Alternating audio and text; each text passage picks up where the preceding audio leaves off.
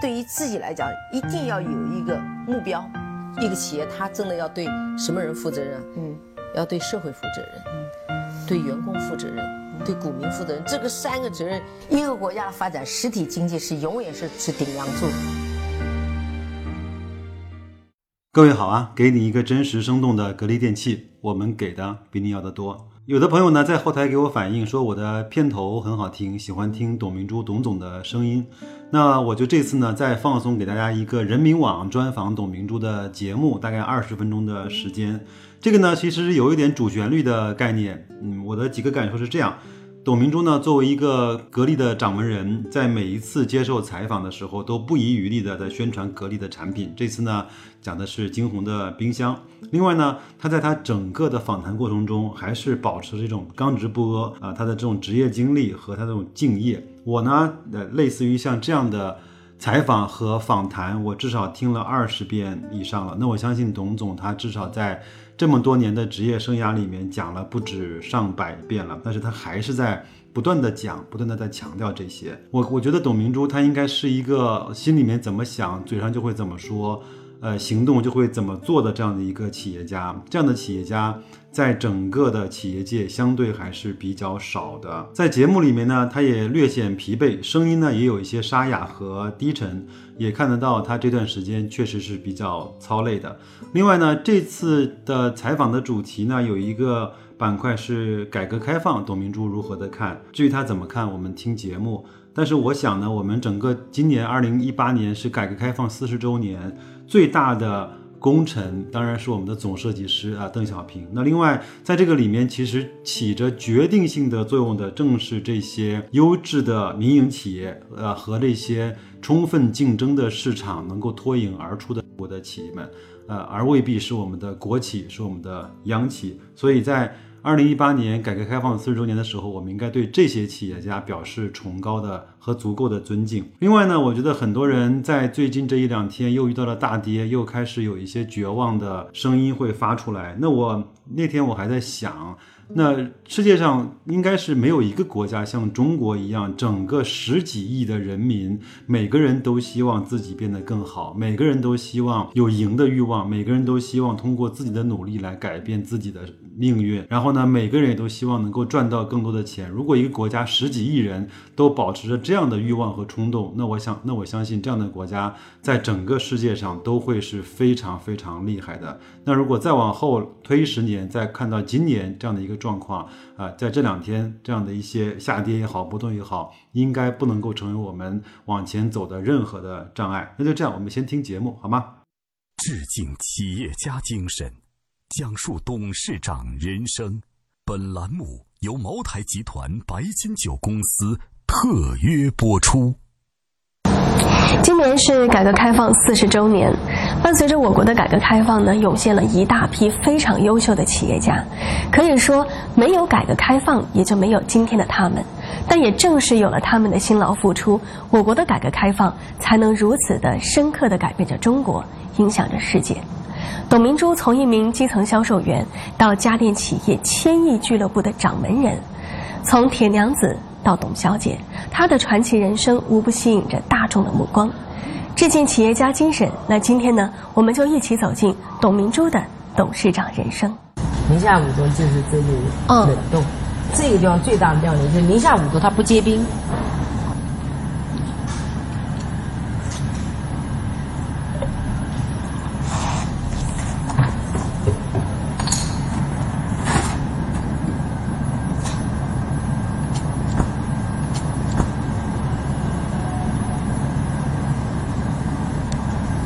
就是我们的肉摆在这里面啊，嗯，瞬间就把它冷冻了。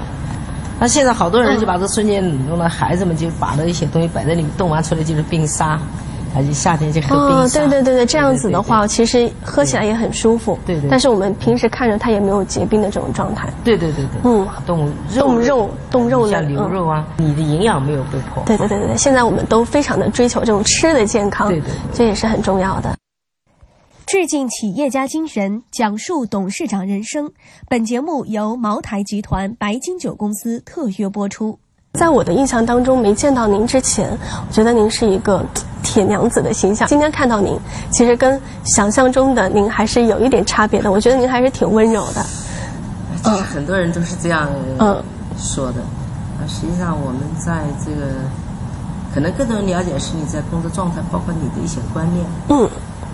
通过对你的观念认知和对你的一些处理方法，他和就会有一个很深的印象。你是一个呃很强的一个，嗯，呃，一个一个女强人吧。对。实际上，我觉得我们作为一个女性也好，嗯，呃，你在工作当中实际上是没有性别差异的。嗯。啊，我觉得他只是对事情处理的对与错的啊这样的一个结果来来来判断。而不是说你因为是女性，啊，你处理的这个结果不行。我也不认为我天生有销售的，很多人销售可能就是一种花言巧语。特别是在九十年代那个时代，很风靡的就是唱歌跳舞卡拉 OK 开，啊，然后就吃吃喝喝喝酒。在那个时代，就说一杯酒你喝下去给你十万块钱，那是很粗暴的 一个简单的交易。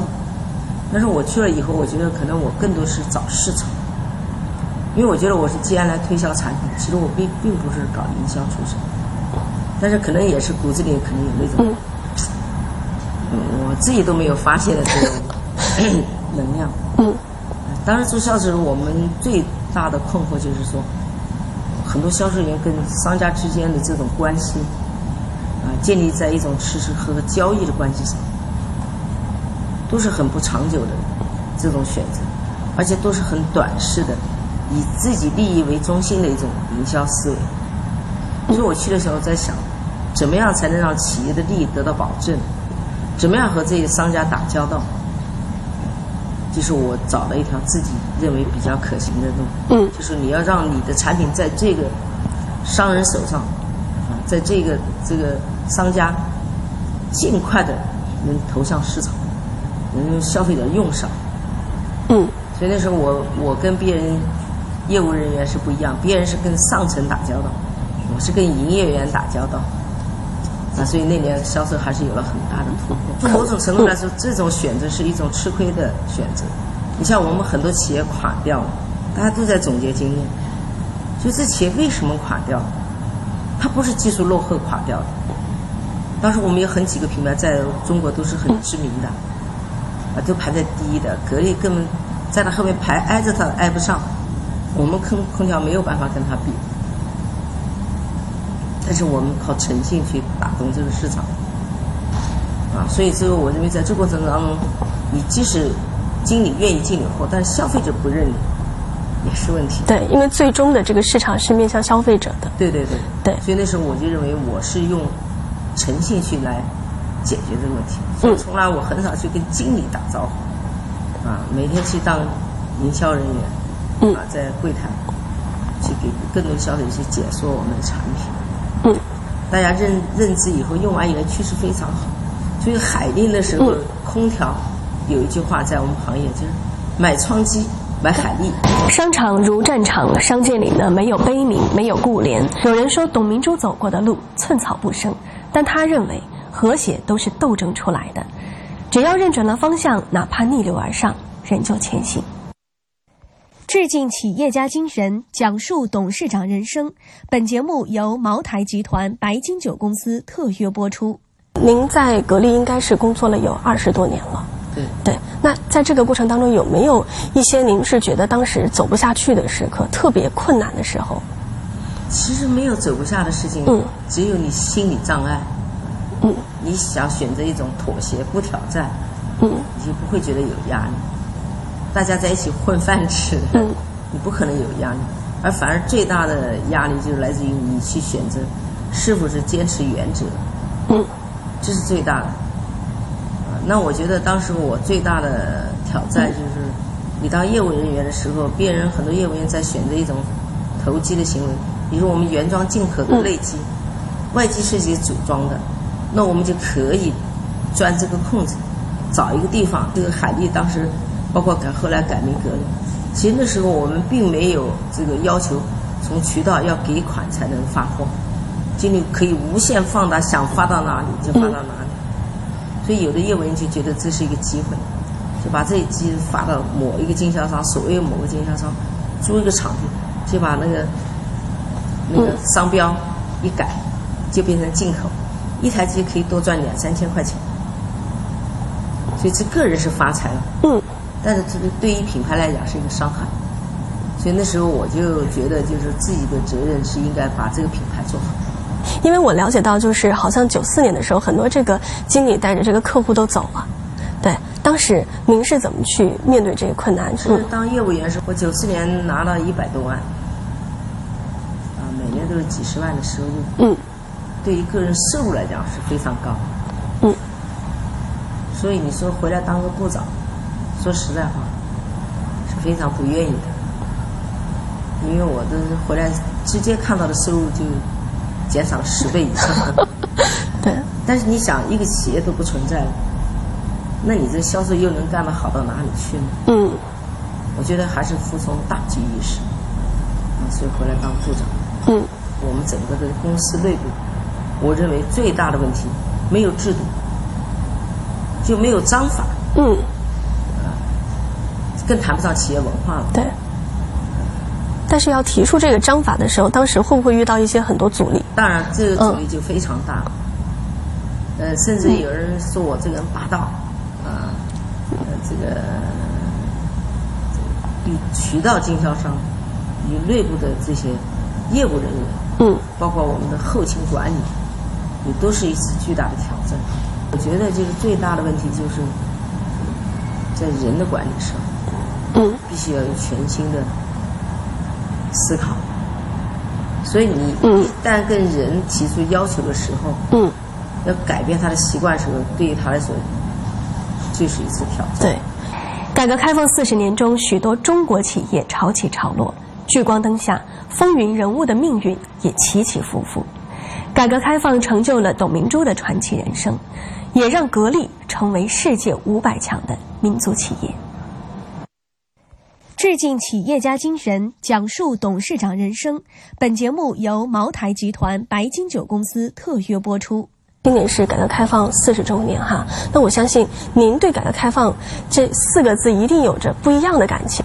其实改革开放，我觉得它给更多的有梦想的人，嗯，展示了这种机会。呃，过去是计划经济。改革开放从计划经济到市场经济的这种转变，特别是家电行业，它是充分的市场经济，它是不靠政府资源的。因为格力电器是一个不做房地产、不做金融，它只一门心思做产品，所以它这种资源更多的是用于在市场当中。所以格力通过市场来解决问题，它就唯一要解决的就是。产品质量能满足用户要求。格力电器在二零零五年以前，可以这样说，嗯，没有技术。所谓的技术，也就是把国外的产品买回来，仿仿而已。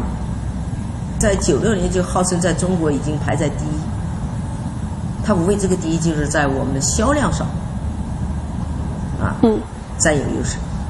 但从技术角度，它没有优势，嗯，所以这时候我们就开始要求从质量找突破。啊，虽然没有技术，我们虽然是仿别人的，嗯，但是我们可以在质量上做得更好。这是跟中国的企业就发生了变化。很多企业是采取偷工减料打价格战，但格力是用产品、用材料好材料堆出一个好质量。嗯，所以那时候我们在市场卖空调，大家都有一个特点，说格力空调到现在为止还是这样。空调比别人重一半，有的产品你看它很便宜，但你一碰就像纸一样，对，嗯，你都经不起，你都没有那种分量，嗯，所以我们就不弄虚作假，以此来保证质量，所以格力空调用了十几年、二十年的用户都存在。说到这个质量，其实刚刚也说到了，我也关注到了咱们格力最近的一些新的动向哈。你比方说，今年七月份上半月的时候哈，这个国家的知识产权也公布了二零一八年上半年我国全国的这个发明专利啊、商标啊、地理标志的一些情况。那格力是以七百八十七件的这个专项呃专利，七百八十件是发明专利。呃，对对对对，发明专利的这样的一个数字是排名了第七位的，是一个非常好的成绩。那在包括今年五月份的时候，格力也是对外公布了这个五项核心的技术哈，可以看得出来，格力一直以来都非常的重视这个质量。质量，对品质的追求是没有止境的。我们会在这个过程当中，刚才讲的，我们拥有自己的专利。嗯。过去是修修补补的专利，改造型的专利。嗯。但是现在我们是发明专利。发明专利占比越来越高，越来越高。对。那么在过去的话，那时候我们这个在二零一一年的时候，我们专利才几千项。但我们这六年来，我们专利每年都是翻倍的增长。现在已经大概应该有三万七千左右，对吧？也就是后六年是过去二十一年来几倍。那我们现在在国家专利局排在第七位。我觉得这还是远远不够。嗯。最主要是我们现在对专利的认知和过去不一样。过去为了搞一个专利而搞个专利，那真正技术含量高的专利是给它从本质上带来改变，比如舒适度啊，比如节能呐，嗯，比如说健康啊，这是有技术含量的。所以我们现在发明了很多双级、三级，像这些压缩机。都解决了用户的最大的痛点，就是低温制热。嗯，过去都是用传统的这种燃气啊、锅炉啊，嗯，来供暖，但它的大气层是有破坏的。而我们用这种新技术改变了，就是零下几十度都可以很好的制热的时候，这是就环保发生了变化，同时也给消费者带来了节能。嗯，所以这些就是颠覆性的技术，才能真正真正的这种有价值的专利。所以我们更注重是这创造型的这种专利研究，嗯，而不是像过去简单的修修改改的啊这样的一个嗯专利模式。正像董明珠所说的，曾经的格力呢追求的是表面上的创新、样貌上的创新，而现在的格力追求的是技术上的创新、核心竞争力的创新。在中国制造二零二五的战略下，格力电器又将如何转型升级，让世界爱上中国造呢？致敬企业家精神，讲述董事长人生。本节目由茅台集团白金酒公司特约播出。在国家提出“二零二五”的时候，因为我是人大代表，嗯，大家都讲黑灯工厂，认为这个没有工人，这个企业就是现代化。但是我认为这是一个表象，嗯，真正支撑黑灯工厂的是你要拥有创造这些设备的能力。而我们格力也开始走自动化的时候，我们所有的设备都来自于进口的。那我们做这些机器人也好，做这些，就是为了从一些繁重的这个岗位上，把这些员工把它解放出来，让他们有更多的机会再上一个台阶。那所以在二零一三年，我就下定决心，一定要进军装备业。目的不是说这个装备业有钱赚。目的是要改变这个现状。中国是一个大国，我们应该有能力通过技术让别人生活的更好。我们通过技术能够让别人的工作环境得到改善。如果我们都不能去做，而是依赖于别人，你怎么能谈服务于世界？啊，所以这是当时我们进行的装备，但是很庆幸啊，这几年努力下来，我们现在数控机床啊。啊这个卧室加工中心啊，嗯，啊，这个复合性的机床啊，等等，已经系列有上百个，能满足不同领域的这种需求。嗯，所以我觉得这是挺觉得自豪的。现在像我们加工这个高精尖的啊液能部件，以前必须依赖于进口，那现在我们可以自己能够自制了。应该是没有记错的话，现在格力的这个智能装备的这个产业园也开始进行了。什么时候我们就能够看到这个产业园的一个一个情况呢？我们现在有智能装备公司，嗯，有机器人公司，啊，有模具公司，嗯，这些东西都是吃亏的事情选择。它有没有一些不足呢？当然，你说技术做的再好，你还要去创造。不足就是说，因为我们起步比较晚，对吧？让社会上要有一个认知的过程。